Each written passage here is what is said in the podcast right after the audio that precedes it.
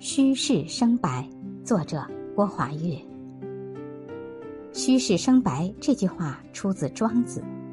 所有过往皆为序章，轻轻放下过去，眼光投向未来，由满入虚，于是空而后生，这就是虚室生白之意。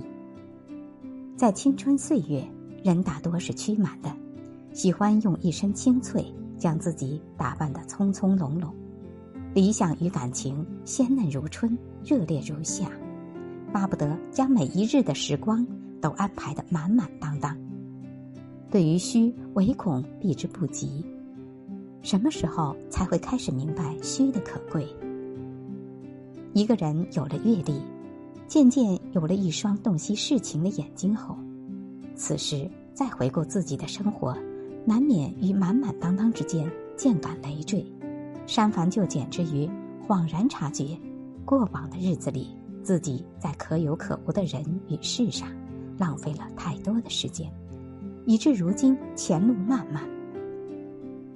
通过“虚实生白”这句话，庄子想说的是：生止于满，而源于虚。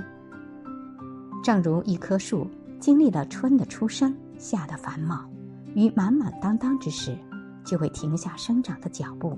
由满入虚，直至下一个年轮的开始。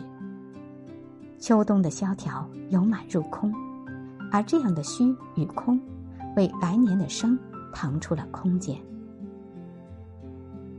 一半圆满，一半空虚，人生便是如此。年轻时用理想与汗水，将人生填得满满当当，然后走到某个阶段，便得学会割舍与挥别。腾出空间，重新容纳新的事物，在空与虚之间，让自己步入另一段人生旅程。这就是虚是生白的意义，虚而后生。